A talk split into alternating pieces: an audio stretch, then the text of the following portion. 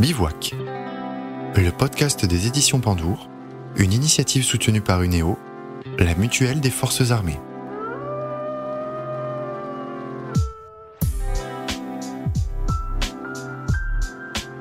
Bonjour à tous et toutes, ravi d'être avec vous dans ce sixième épisode de Bivouac, le podcast de toutes les aventures. Aujourd'hui, je vous emmène rencontrer un homme décidément pas comme les autres, à la fois intellectuel, écrivain, instructeur de survie, plutôt bagarreur, amateur d'arts martiaux et ancien videur de boîte de nuit où il a appris à se maîtriser. David Maniz est né en Belgique, a grandi au Québec avant d'arriver en France pour enseigner à des milliers de stagiaires des techniques pour, dit-il, mourir moins souvent. Une personnalité hors norme et passionnante comme on les aime dans Bivouac. Je vous propose de le retrouver tout de suite au coin du feu. Bonsoir David. Bonsoir.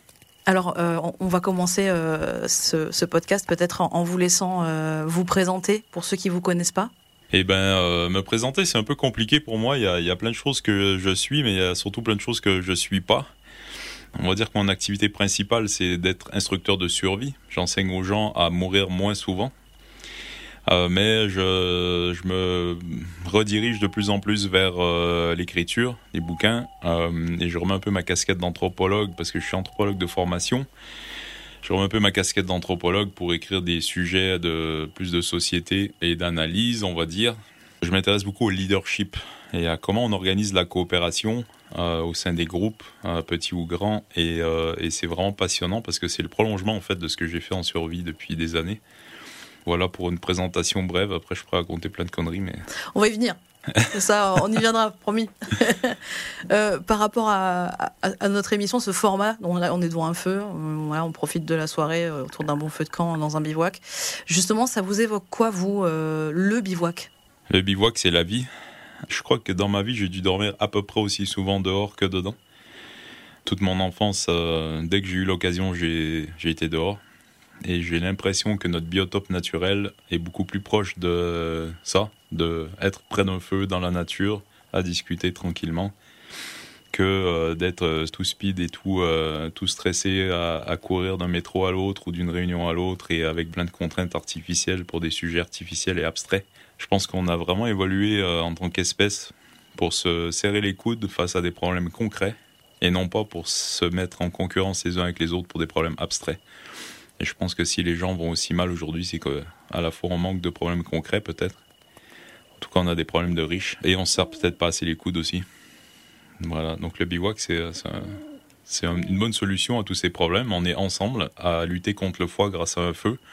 Et si jamais il y a des méchants loups-garous ou des Tchétchènes qui débarquent, enfin j'ai rien contre les Tchétchènes, hein. bonjour communauté tchétchène, mais euh, des Tchétchènes euh, méchants armés jusqu'aux dents, euh, on est là pour s'entraider et, euh, et c'est cool. Et c'est quoi justement un bon bivouac très concrètement? Un bon bivouac? Eh ben, c'est comme là, là. c'est un bivouac où on peut discuter pour de vrai, discuter des vraies choses, euh, sans s'auto-censurer en permanence, en écoutant et en étant capable aussi de, de s'exprimer librement et en sachant qu'on ne sera pas jugé et qu'on sera entendu euh, avec nos particularités et nos, et nos originalités. Et ça, c'est vachement important, je pense. Comment est-ce que vous disiez, vous avez vécu quasiment la moitié de votre vie euh, à faire des bivouacs, enfin quasiment dehors en fait, en plein air? Comment ça vous est venu? Comment vous êtes devenu l'homme que vous êtes en fait, qui veut faire de la survie, qui prolonge la vie des autres, euh, qui passe de la vie, sa vie, une partie de sa vie dehors? Eh ben, je suis tombé dans la marmite quand j'étais petit, en gros. J'ai grandi au Québec. Euh, alors, je suis né en Belgique, à Bruxelles précisément. J'ai grandi au Québec et je dis toujours pour la blague que j'ai grossi en France en découvrant la, bonne bouffe euh, et le bon vin. Euh, maintenant, euh, ouais, euh, ma famille, enfin la famille de ma mère, plus précisément, parce que ma mère est québécoise et mon père est belge, et donc je me suis retrouvé dans une famille où ils étaient 14 frères et sœurs, et donc j'ai, si je prends tous mes cousins cousines, il y a de quoi faire un petit village, et on a tous mes oncles, toutes mes tantes étaient toujours très très proches de la nature. On a beaucoup, enfin il y, y, a plein de, de chasseurs, pêcheurs, bûcherons, braconniers, tout ce que vous voulez, et et j'ai, j'ai grandi là-dedans, en fait. J'ai, dès que j'ai rentré de l'école, ben, je prenais mon vélo et je filais dans la forêt parce qu'on habitait à côté de la forêt avec, euh, avec euh, soit des potes, soit tout seul. Et j'allais construire des cabanes, piéger des écureuils, euh, faire des conneries et faire du feu. Et, et j'ai toujours fait ça depuis tout petit. Ce que j'allais vous dire, il y a des jeunes aujourd'hui parfois qui vivent ça dans leur enfance, adolescence, et qui rejettent ça après en partant à la ville, en allant vivre une vie de citadin, etc. C'est un peu ce que j'ai fait pendant un temps. C'est-à-dire que euh, j'ai voulu faire des études, etc., etc., et ça m'a, ça m'a vachement servi. Euh, mes études d'anthropologie aujourd'hui me permettent de comprendre et de réfléchir sur euh, pourquoi je suis aussi pauvre et, pourquoi tout va mal. je blague, mais j'ai fait des études à rallonge et je me suis retrouvé après, en, quittant le Québec pour venir en France, à avoir un boulot un peu alimentaire, à faire des sites internet, etc. Et, et, je me suis rendu compte que pour moi, la vie, c'était pas ça. Ça n'avait pas de sens profond. Euh, et il me manquait un, engagement où, j'avais besoin de sentir que j'étais utile en fait. Et en discutant avec les collègues euh, du boulot euh, à, l'époque à côté de Lyon, et eh ben, je me suis retrouvé à me rendre compte qu'il y avait plein de choses que je savais faire, que je comprenais de la nature ou du fonctionnement de l'humain dans la nature qu'eux ne savaient pas. Et donc, euh, de fil en aiguille, euh, je me suis rendu compte que ce que j'avais à enseigner, c'était assez unique en France et que ça pouvait servir et que du coup, euh, comme j'ai une éthique et une morale un peu minimaliste, mais qui fonctionne, qui veut que si ça prolonge la vie, c'est bien, et si ça raccourcit la vie, c'est mal, eh ben, j'ai eu envie de faire un truc bien et j'ai eu envie de faire ça en fait. J'ai envie de transmettre ce que je savais, ce que je connaissais, ce que je savais faire aux gens pour qu'ils puissent mourir moins souvent et de fait gagner en liberté parce que quand on a plus d'outils de sécurité, on peut faire plein de choses euh, en plus sans mourir et c'est quand même plutôt pratique de ne pas mourir en faisant des choses, je trouve. Alors justement, par rapport à ça, parce que il y a quand même un pas entre vouloir euh, enseigner des techniques que vous avez vous eu, vous avez pratiquées en fait, et le fait de vouloir éviter aux gens de mourir trop vite. Il y a, il y a quand même un gap entre les deux. Qu'est-ce qui s'est passé dans votre vie là? Il y a eu un problème ou vous vous êtes dit c'est lié finalement? Eh ben, c'est lié dans la. Alors, égoïstement, ça m'a permis de jouer dehors plus souvent avec des copains et de faire des activités qui m'obligeaient pas à être dans un open space de 300 mètres carrés euh, avec des ordinateurs et des écrans et des clients au téléphone qui hurlent parce qu'il y a un problème abstrait sur leur site internet. J'avais envie de concret en fait. Et donc euh, cette approche-là de la survie ou de la, de la, gestion des risques en autonomie, en milieu isolé, je, je sais pas comment l'appeler, je n'ai pas trouvé de meilleur mot que survie pour le moment m'a permis à la fois de faire un truc qui me plaisait et à la fois de me spécialiser dans la non-spécialisation. De d'utiliser parce que j'ai toujours été hyper euh, curieux et hyper boulimique de connaissances euh, de mettre en pratique mes connaissances en anthropologie, en ethnologie, en archéologie, mais aussi euh, tout ce que j'ai appris dans mon enfance et aussi ce que j'ai gratté dans les cours de médecine où je suis allé, dans les cours de psycho où je suis allé, et dans les cours de philo où je suis allé. Euh, euh, et, j'ai pu commencer à creuser chacun de ces sujets-là, en fait, de manière complètement à la fois autonome, mais avec un but euh, très précis et, très utilitaire au final. Mais ça m'a amené à transcender beaucoup de ces, champs d'expertise-là qui sont assez abstraits pour certains et d'en faire quelque chose de concret, de le, mettre dans, la réalité bien matérielle des choses. Et cette philosophie un peu incarnée là me parle plus qu'une philosophie abstraite qui, a lieu sur des bancs d'école. Moi, pour moi, l'anthropologie ou la philosophie ou la psychologie, ça doit se vivre en vrai, en fait. Et donc, euh, besoin de concret, et, j'ai vraiment plongé dedans à fond, quoi. Est-ce qu'il y a un rapport aussi à l'enfance quand même? Parce que cette vie euh, dehors, euh, il y a un peu une part de jeu dedans? Il y a encore ce besoin d'émerveillement, peut-être quand on quand on garde son âme d'enfant et qu'on veut aussi quelque part euh, en faire profiter les autres. Bah oui et non. J'ai jamais joué. Depuis tout petit, je me souviens pas trop avoir joué à quelque chose de rigolo. Et j'ai toujours été plus ou moins dans une dans un mode euh, hyper utilitaire, hyper pragmatique de tout. Et si je jouais à quelque chose, c'était euh, je jouais à, à m'approcher d'un de mes cousins sans qu'il m'entende pour pour le toucher sans qu'il ait eu le temps de m'entendre. Euh, pour le surprendre, euh, si je jouais à quelque chose, c'était euh, à lancer des, couteaux dans une porte de grange parce que je trouvais ça rigolo de savoir planter un couteau dans une porte de grange. J'ai toujours eu un truc de je sais pas comment l'exprimer mais mais très très sérieux dans mes jeux. Très très ça, ça c'est important d'être prêt à tout et machin et truc.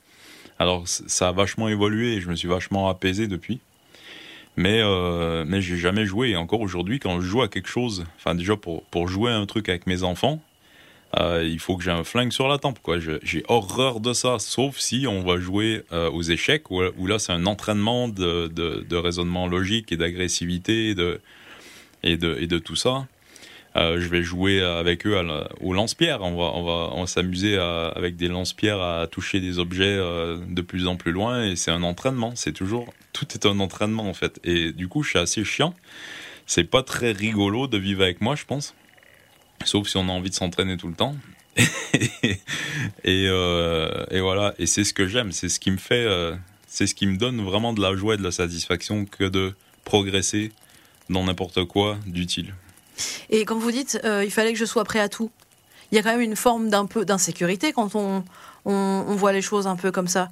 Peut-être qu'il y, y, avait une, insécurité de base euh, dans mon enfance, euh, peut-être à cause de, mon milieu familial et tout ça, mais je pense surtout que j'ai assez vite, enfin oui, si je suis honnête, j'ai un peu grandi dans une meute de chiens, quoi. Les, les cousins, j'avais un de mes oncles dans les réunions de famille qui, qui payait un de mes cousins plus grand que moi pour me taper. Euh, pour, euh, pour m'entraîner, quoi. Parce que euh, ma mère m'avait interdit de taper et de me battre et tout, parce que j'avais un petit côté un peu agressif. Et, et lui, il, voulait, il voulait pas que je perde mon côté teigneux, et du coup, il payait mon cousin, plus grand, pour qu'il me défonce. Et, et, le jour où j'ai arrêté de subir et j'ai éclaté mon cousin, bah, mon cousin n'a pas eu son billet, c'est moi qui l'ai eu. Et enfin, vous voyez, ça a été mon enfance a été un peu quand même dans une ambiance qui aujourd'hui, euh, selon les critères d'aujourd'hui, serait un peu, euh, serait un peu euh, de l'ordre de, on va appeler les services sociaux et on va faire quelque chose. Mm. Mais c'était pas fait avec une intention violente, c'était plutôt fait dans une intention de, de me préparer, de m'endurcir, etc. Et ça fait vachement partie de la culture familiale, dans ma famille en tout cas, d'être d'être fort, quoi. D'être prêt, d'être fort et en même temps d'être solidaire les uns avec les autres. Euh, donc. Euh, Est-ce que ça a quelque chose à voir aussi avec euh, le lieu, le Québec, ou pas du tout? Rien à voir? Je pense que culturellement, au Québec, il y a quelque chose de beaucoup plus système D. En tout cas, à la campagne où j'ai grandi, c'est très. comment dire le, service public est loin. et chaque hiver, quand j'étais petit, il y avait au moins 2-3 jours, des fois une semaine sans électricité. quand il y a des tempêtes de neige, ben, les routes sont bloquées, on se débrouille. Et du coup, euh, le, côté proche de la nature et en même temps le côté loin de l'État et, du service public font que les gens, un peu par obligation, apprennent à se débrouiller et apprennent à, apprennent à se... J'allais dire à s'endurcir, mais c'est pas vraiment s'endurcir, c'est plutôt s'adapter. Euh, et ça, je pense que ça fait un peu partie, en tout cas, du code génétique euh, culturel de ma famille et de beaucoup de gens de, ces régions un peu éloignées du Québec moi, j'ai grandi en Gaspésie pour la, petite histoire. Donc, si le Québec, c'est un peu déjà la, campagne, mais la, Gaspésie, c'est la campagne, la campagne, quoi. Donc, voilà.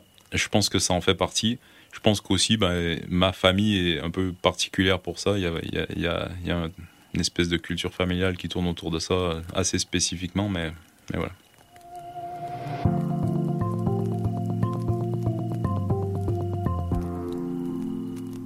Est-ce que vous avez vous-même déjà été en situation de survie qui expliquerait aussi cette, euh, cette façon de faire? En fait, j'ai été en situation de survie plein plein de petites fois et je m'en suis sorti assez bien parce que je savais, je savais gérer. Si on analyse le truc au fond, on est toujours plus ou moins en situation de survie, mais on est adapté à notre environnement. Si euh, je suis à Paris et que j'ai un peu faim, ben je, je regarde un peu partout autour de moi et je vois, euh, je une épicerie ou un, supermarché et je rentre et je dégaine ma carte bleue et j'abats un paquet de jambon et je sors et j'ai réglé mon problème, vous voyez. C'est facile dans cet environnement. Dans d'autres environnements, c'est plus difficile, mais on est toujours en train de devoir gérer notre homéostasie. On est toujours en train de, de, de faire en sorte d'équilibrer nos besoins et nos ressources et nos capacités de gérer et nos solutions. Et ça, euh, en fait, cette zone de confort qu'on connaît quand on est en milieu urbain, admettons, ben, l'idée c'est pas de, c'est juste de l'élargir suffisamment pour qu'elle continue, qu'on soit encore en confort en milieu naturel. Euh, parce que la nature de base, elle n'est pas hostile, pas du tout. Elle est juste pas complaisante. Il y a juste pas toutes les ressources et le service public qu'on est habitué à, dont on est habitué de, profiter. Mais euh, il n'y a pas d'hostilité de la part de la nature et si on est adapté, bah c'est cool en fait. C'est simplement une question d'adaptation. Euh, je pense que le, but euh, de ce que je fais, c'est d'amener les gens à être adaptés dans davantage de milieux, dans, davantage de biotopes. Euh, et c'est hyper simple, si c'est bien fait, c'est facile. et nos stages sont pas durs d'ailleurs. N'importe qui peut, y arriver, sauf si vraiment très mauvaise santé ou très très mauvaises conditions physiques. Nos stages sont pas durs. Par contre, ils demandent d'être capable de s'adapter, de, de s'adapter dans un, dans un environnement différent avec des outils différents de ce qu'ils ont l'habitude. Mais c'est tout. Euh, vous formez des gens donc dans des stages euh, via une école que vous avez créée. Est-ce que vous voulez nous en dire deux mots? Alors, on a créé, ça a commencé en 2003 avec, avec une autre asso. Après, on a créé le Centre d'études et d'enseignement des techniques de souris, donc le CETS, en 2004 ou 2006, je sais plus en format associatif. Et après, j'ai basculé euh, pour être mon propre patron et être payé, euh, j'ai basculé en société. Mais ça continue d'être géré euh, d'une manière complètement, enfin assez désintéressée de ma part, en tout cas sur le fond, pas sur la forme, mais sur le fond. Au final, ça fait bientôt 20 ans qu'on enseigne la survie. Et donc j'ai formé des moniteurs depuis, depuis 2006 à peu près. Et là, on a, on a quoi? On a 8 moniteurs, 9 moniteurs de former. Il y en a encore plusieurs en formation, dont certains qui sont vraiment géniaux. J'ai hâte qu'ils commencent à bosser. Euh, donc voilà.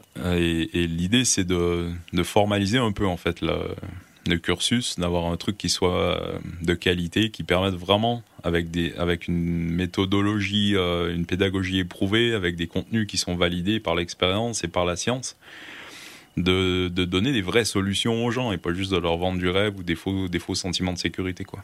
Parce que là, vous dites, vous, vous formez vous-même donc des moniteurs. En 20 ans, il y en a 10 seulement qui sont sortis. Ouais, et qui, s'en sont, qui sont sortis. Qui s'en sont sortis, ouais. Ils ont survécu. Il y en a 77 qui ont commencé le cursus de formation moniteur. 77. Et euh, alors, il y en a, je sais pas, peut-être 10 euh, fois plus qui m'ont demandé pour rentrer dans le cursus moniteur. Et euh, c'est, je suis absolument intraitable. Je suis une hyène putride pour tout ce qui est euh, déjà de leur posture et de, leur attitude par rapport à l'enseignement. Euh, il faut que leur motivation soit vraiment de faire en sorte que les gens meurent moins souvent. C'est la, la principale motivation qu'ils doivent avoir. Et en deuxième, si par accident ils, ils gagnent un peu de sous en le faisant, tant mieux pour eux. Mais euh, s'ils ont un choix à faire entre prolonger la vie de quelqu'un et gagner des sous, il faut clairement qu'ils choisissent sans réfléchir prolonger la vie de quelqu'un. Et donc ça veut dire qu'ils peuvent pas proposer des contenus qui sont plus alléchants et plus sensationnels, euh, mais moins utiles euh, pour attirer le chaland. Parce que les gens, en fait, savent pas. Quand on connaît pas une discipline, mais on peut pas trier ce qui fonctionne, ce qui fonctionne pas. On fait confiance, en fait. Et, c'est impossible pour moi de, cautionner et d'être le patron d'une structure qui, ment aux gens et qui profite de leur ignorance pour leur vendre des trucs qui fonctionneront pas. Et ça, c'est une grosse responsabilité, évidemment. Donc, je, suis absolument intraitable avec les moniteurs en formation et je les, je les défonce. Euh, vraiment, euh, pour qu'ils soient très au point de la technique, de la méthode et que leur posture en tant que leader du groupe et responsable du groupe soit impeccable parce que on, les humains apprennent beaucoup par l'exemple en fait. Et donc si on a quelqu'un qui est cool, qui est responsable, qui a les, pieds sur terre, qui connaît son sujet, qui traite tout le monde de manière bienveillante, ben ça, place le, stagiaire dans une posture déjà d'apprentissage qui, qui est compatible avec le cerveau humain pour qu'il puisse apprendre dans des bonnes conditions, mais aussi ça donne, ça donne la possibilité de, ben de, copier en fait, d'apprendre de, de, par l'exemple qu'est-ce qui marche, qu'est-ce qui fonctionne moins, et, euh, et, de, et, de, le faire vraiment directement. Justement, qu'est-ce qui vous motive le plus euh, dans la survie? Est-ce que c'est la transmission de votre savoir ou aussi analyser, analyser de façon presque scientifique ce domaine de la survie? Qu'est-ce qui vous motive le plus entre les deux? Eh ben les deux.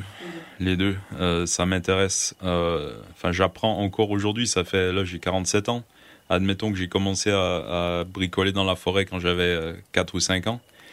Ah, donc ça fait plus de 40, 40 euh, ans que je, que je gratte le sujet. J'en apprends encore tous les jours. Et, euh, et c'est vraiment une discipline qui est sans fin parce que chacun des domaines, que ce soit la psychologie, la pédagogie, la métallurgie, euh, la, la, météorologie, peu importe, il y a toujours des, des, nouvelles connaissances et des trucs à gratter et des trucs à apprendre pour être encore plus efficace dans notre transmission. Et donc ça, ça me satisfait beaucoup intellectuellement.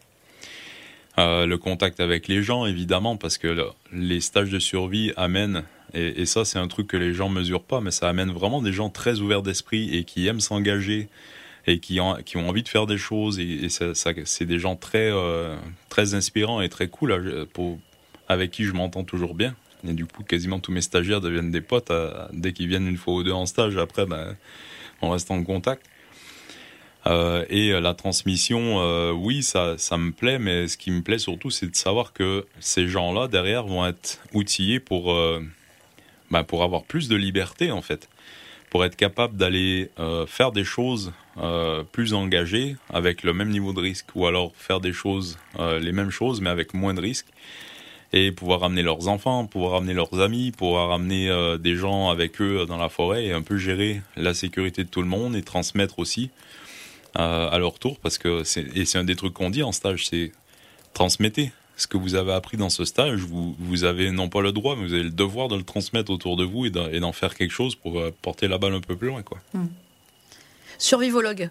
C'est comme ça, c'est comme ça que vous, que vous appelez votre podcast, le survivologue. Le survivologue, ouais. Et, et finalement, vous inventez un, néologisme, un néologisme euh, qui vous colle très bien. Finalement, c'est tout à fait ça, non? C'est exactement ça. Et, et je veux pas. Euh, je, refuse depuis euh, des années l'étiquette survivaliste parce que pour moi, la survie ne doit pas être une posture ou une idéologie politique.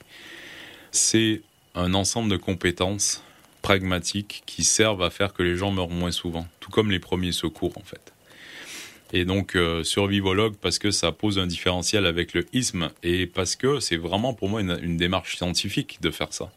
J'ai vraiment une approche qui, euh, alors c'est pas, on n'a pas des des, des, des, revues à comité de lecture et tout ça, mais on a une approche qui se veut scientifique dans le sens où on essaie de prouver sans arrêt qu'on a tort dans notre, dans notre approche. On essaie d'améliorer en permanence nos connaissances. Et on teste, et on teste, et on reteste, et on demande à d'autres de tester. Et quand euh, pendant euh, 5 ou 6 ans, on a essayé de tester de prouver qu'on avait tort, mais qu'on n'a pas réussi, on commence à se dire, OK, peut-être que ça s'approche d'un début de vérité, et on va accepter de le transmettre. quoi.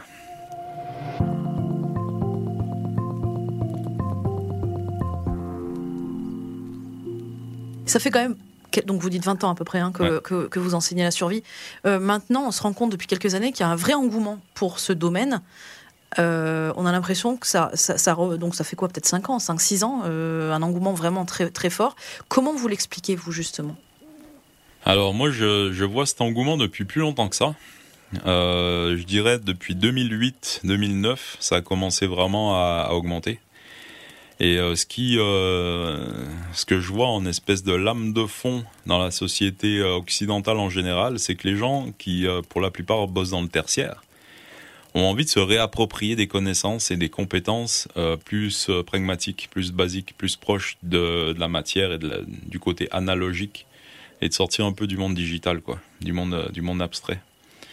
Et donc euh, un peu partout, euh, que ça soit euh, en ville même, il y a des il y a des assos qui font qui donnent des cours de tricot. Il y a des y a des gens qui font de la permaculture et qui qui font des qui font du garden guérilla et qui plantent des courges dans les parkings quoi. Et il y a des y a des boîtes qui fleurissent un peu partout, qui qui vont offrir aux gens un espace de travail avec des outils pour qu'ils puissent bricoler leurs meubles ou faire la vidange de leur voiture avec euh, quelqu'un qui supervise et qui leur enseigne comment faire pour, euh, pour qu'ils soient autonomes. Et donc il y a vraiment un mouvement de réappropriation de compétences au sens large euh, que les gens incarnent de plus en plus et de plus en plus, c'est de plus en plus mainstream. Dans les stagiaires, on en parlait justement, vous avez aussi des militaires, des gendarmes qui viennent suivre vos, stages, vos stages. Pourtant, a priori, enfin moi, de ce que j'en sais, les rudiments de survie leur sont aussi enseignés bien souvent. Alors, c'est peut-être pas les bons. Voilà, on va voir ça avec vous. Justement, qu'est-ce que vous pensez qu'ils viennent chercher euh, chez vous? Alors, déjà, j'ai eu la, eu la chance et l'honneur de bosser avec les, euh, la brigade marron du Centre national d'entraînement commando, euh, le SNEC à, à Montlouis-Collioure. Euh, d'ailleurs, je, je, les salue au passage et, euh, et, en particulier Phil qui est là et qui tient le, flambeau depuis pas mal de temps parce qu'il y a eu un gros turnover chez eux, mais, mais il y a Phil qui reste et qui, qui suit le fil. Sans mauvais jeu de mots. Et donc, euh, moi, mon rôle avec eux, ça a été de leur apporter un petit peu de mes, enfin, de, de compléments ou d'une vision différente, une vision plus civile en fait de, de la survie et de faire en sorte de. Enfin, j'ai appris autant d'eux qui m'ont.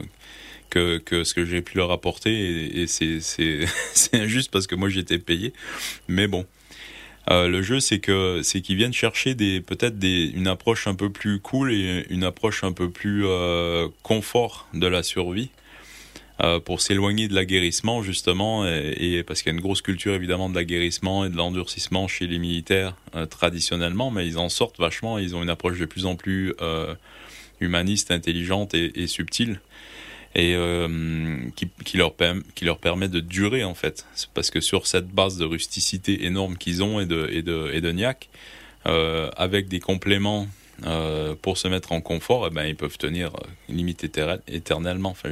J'exagère un peu, mais ils, sont, ils, ils, ont vraiment, ils en ont, ils en ont vraiment sous le pied, quoi. Mm.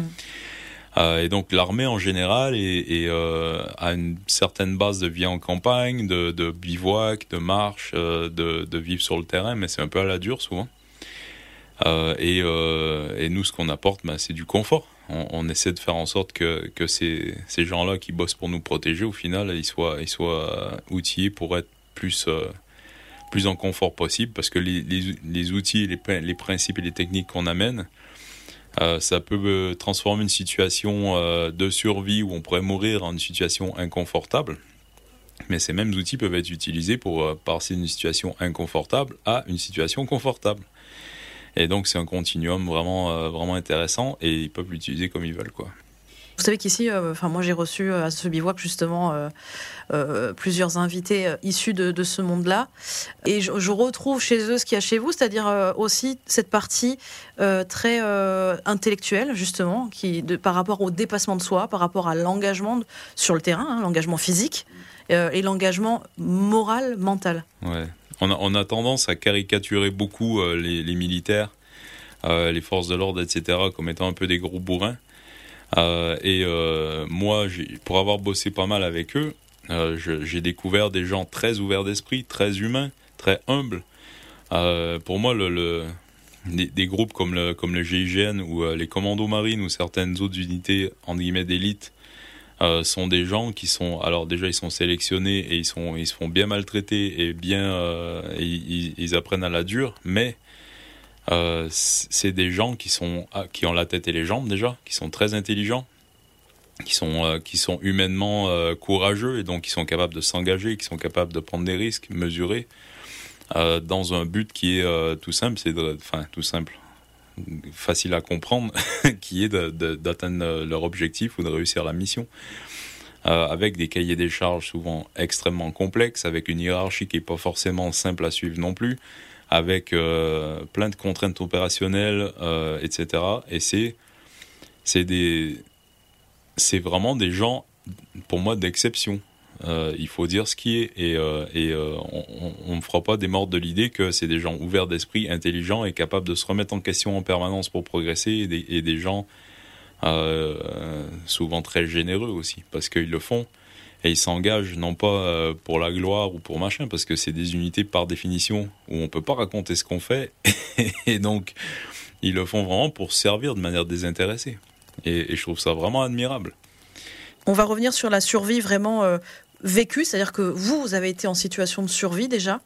Euh, il me semble que vous aviez parlé une fois de la neige jusqu'à la taille et que vous luttiez pour pour pas vous endormir. Euh, ouais, ce, cet épisode-là était euh, était assez euh, instructif d'ailleurs. Mais j'étais j'étais en raquette et et c'était un peu le soir et j'avais eu froid pendant toute la journée et j'étais vraiment épuisé et je me suis retrouvé effectivement dans la neige un peu enfin assez profonde mais surtout il faisait très très froid. Et froid, c'est quoi moins, moins 40, moins 30 Je sais pas, j'avais pas de thermomètre, mais c'était assez froid pour que quand je renifle, ma, mes narines se collent ensemble. Donc c'était plutôt moins 20, euh, moins 25 peut-être. Avec un peu du vent. Bon, j'étais bien habillé, mais j'avais transpiré. J'avais et du coup, euh, du coup, j'étais bien, bien mouillé et, euh, et fatigué surtout. Il y avait à un moment donné, la lutte contre le froid, c'est une, une question de gestion d'énergie, de capacité à, à, à fournir de la chaleur, quoi. C'est une question de calories en fait. Et donc comme j'étais fatigué, mouillé, etc. Et, euh, et je commençais un peu à, m'engourdir. Et il y a ce moment où le froid c'est un peu insidieux, ça commence à, ça nous engourdit, ça nous, ça nous rend amorphe, ça nous rend un peu plus, euh, non, ça, ça nous met dans une posture d'acceptation qui est un peu dangereuse quoi. Et donc je me suis arrêté, je me suis assis dans la neige et après euh, j'avais plus froid. J'avais, euh, j'avais plus cette sensation de froid qui me taraudait et je me suis dit ah mais en fait c'est pas si mal. Et je voyais la lune et je voyais les, petits flocons de neige qui tombaient des arbres, etc. Et je me suis allongé dans la neige parce que je sentais plus le froid. Et je, je voulais juste me reposer en fait, mais comme ça, allongé dans la neige, je me suis rendu compte, enfin j'ai mentalisé que j'étais en train de me refroidir encore beaucoup plus vite, mais que je le sentais pas. Et je me suis dit, alors là, en fait, la mort c'est facile quoi. Là, la mort c'est juste euh, si je bouge pas, je vais m'engourdir, je vais m'endormir et, et je me réveillerai pas et ça va être sans douleur. Et si je me relève, je vais devoir batailler et je vais devoir continuer euh, de faire des efforts, de continuer d'avoir mal, continuer d'en chier. Après, quand je vais arriver au chaud, mes gelures vont se réveiller, je vais avoir mal, très mal, et ça va être pas cool. Et, j'ai compris à ce moment-là que à des moments, la mort c'est la solution de facilité en fait, et que euh, et que euh, il faut une raison de vivre. Avoir peur de mourir, c'est pas c'est pas suffisant pour pour continuer à se battre. Il faut une raison de vivre en fait, et on se bat vraiment euh, jusqu'au bout, paradoxalement, pour les raisons pour lesquelles on est prêt à mourir. C'est plutôt de l'ordre de la transcendance, c'est plutôt de l'ordre de ce qui est plus grand que soi, c'est plutôt de pour l'amour en fait qu'on est prêt est prêt à lutter et non pas par euh, peur ou par haine ou par euh, par des choses comme ça.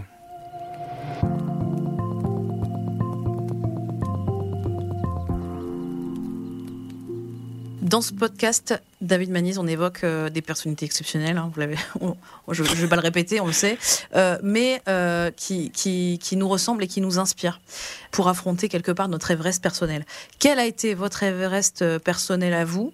À quel moment de votre vie vous avez été obligé de vous dépasser pour atteindre un objectif, par exemple?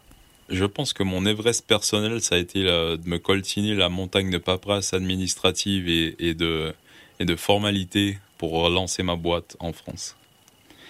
J'avais largement sous-estimé l'Everest que ça serait euh, pour l'handicapé des, euh, des, formulaires et des, euh, et des, procédures que je suis. le temps que ça prendrait, l'argent que ça coûterait pour commencer à travailler avant même de toucher le premier centime, ça a été vraiment un parcours du combattant, d'autant plus que quand on dit, quand on arrive chez un assureur et qu'on dit bonjour, je voudrais assurer ma société et mes activités, ils, font oui, bien sûr, monsieur, vous faites quoi? Et là, vous expliquez que vous faites des stages de survie. et là, le cahier se referme et les gens prennent un visage neutre et disent ah ben non, désolé, nous on fait pas ça. Et donc euh, ça a été vraiment compliqué. Et aujourd'hui, c'est bon, ça marche, ça, tourne, euh, on commence à être reconnu. Et d'ailleurs, on travaille nous euh, assez intensément pour faire reconnaître la discipline survie au niveau de l'État et au niveau de, la réglementation, justement pour que euh, il y ait un cadre législatif qui émerge et qui soit posé, qui permette à tout le monde de savoir où ils mettent les pieds quand ils vont en stage, et euh, au, final que ça rassure à la fois bah, les utilisateurs et les stagiaires, que ça rassure aussi ceux qui organisent des stages parce qu'ils seront couverts du coup par une espèce de cadre réglementaire dans lequel ils sauront s'ils sont dedans ou dehors. Et euh, ça, rassure aussi, ça rassurera aussi l'État qui, qui pourra avoir un œil sur les dérives potentielles. Il est temps de le, mettre en place. Et on y travaille. Euh, voilà. Parce qu'il y a eu des morts. Alors, il y a eu un mort. Un mort. Il y a eu un mort. Euh, et un, c'est déjà un de trop. J'aurais aimé qu'il n'y en ait aucun. et donc, le jeune Ulysse qui est mort dans le Morbihan il y a déjà deux ans, trois ans. je suis mauvais en date, mais on a été associé euh, à, l'assaut Les Survivants d'Ulysse dès le début, quand ils ont lancé leur pétition. Et on a créé derrière, dans la foulée, euh, un cercle de réflexion entre, euh, avec, avec quatre autres acteurs historiques sérieux de la, de la, survie en France. Et, là, on a monté une fédération aussi qui, qui, va, qui va essayer de, de, fédérer un peu les bonnes volontés dans ce, dans ce dossier-là pour, euh, pour avoir au minimum une charte éthique et un, code de déontologie et des principes de travail qui protègent un peu tout le monde. Quoi. On va terminer euh, cette euh, interview, mais est-ce que vous avez, on va parler un peu de l'avenir, est-ce que vous avez des nouveaux projets de prévus? J'imagine que oui, vous en avez plein, parce que sur, vous êtes bah comme ça. Hein. J'en ai trop. J'en ai trop. ouais, j'ai enfin, déjà là, je, je, lance. Après la survie, il y a eu la coopération dans ma vie qui était un gros sujet. Comment on s'organise pour survivre ensemble. Et maintenant, je passe au leadership. Euh, c'est mon troisième gros sujet euh, et ça sera peut-être le dernier de ma vie, j'en sais rien, mais le, c'est un gros gros dossier pour moi en ce moment. Et je, donc là, je lance des stages de leadership. Peut-être un livre? Je sais que vous continuez votre podcast d'ailleurs. Je continue mon podcast. J'essaie de tenir un rythme d'une fois par semaine et euh, c'est un peu ambitieux, mais j'y arrive pour le moment. Le podcast, des bouquins, donc la faille qui sort cet été en juillet 2022 normalement. Après j'ai un autre projet de bouquin sur la longévité humaine. Euh, et plein d'idées. Euh. Une aventure qui vous motive pour terminer, quelque chose qui vous branche là? Euh, bah, on en a parlé bien sûr de vos projets, ça, en fait partie, mais peut-être un projet en particulier pour plus tard peut-être? J'ai toujours rêvé de, de, marcher très longtemps tout seul et j'ai jamais eu le temps de le faire. Donc c'est un des trucs que j'ai envie de faire avant, avant de mourir, c'est de, de traverser un continent complet, genre à pied, à prendre notre temps. C'est important aujourd'hui. Mhm. On a trois luxes aujourd'hui, enfin deux en particulier. Le temps et l'espace, c'est les, les, deux luxes qui nous restent et si on peut, euh, si on peut en avoir conscience, c'est le troisième luxe qui, qui change tout. Voilà, c'était le mot de la fin. Merci David Manise. Merci à vous. Bonne soirée du coup et à très vite. Bonne, bonne continuation dans vos projets. Bah, de même. Merci. Voilà, je laisse euh, David Maniz rejoindre son hamac abrité, un couchage qu'il affectionne particulièrement. Un petit rappel de sa bibliographie, notamment si vous souhaitez en savoir plus sur les techniques de survie qu'il enseigne.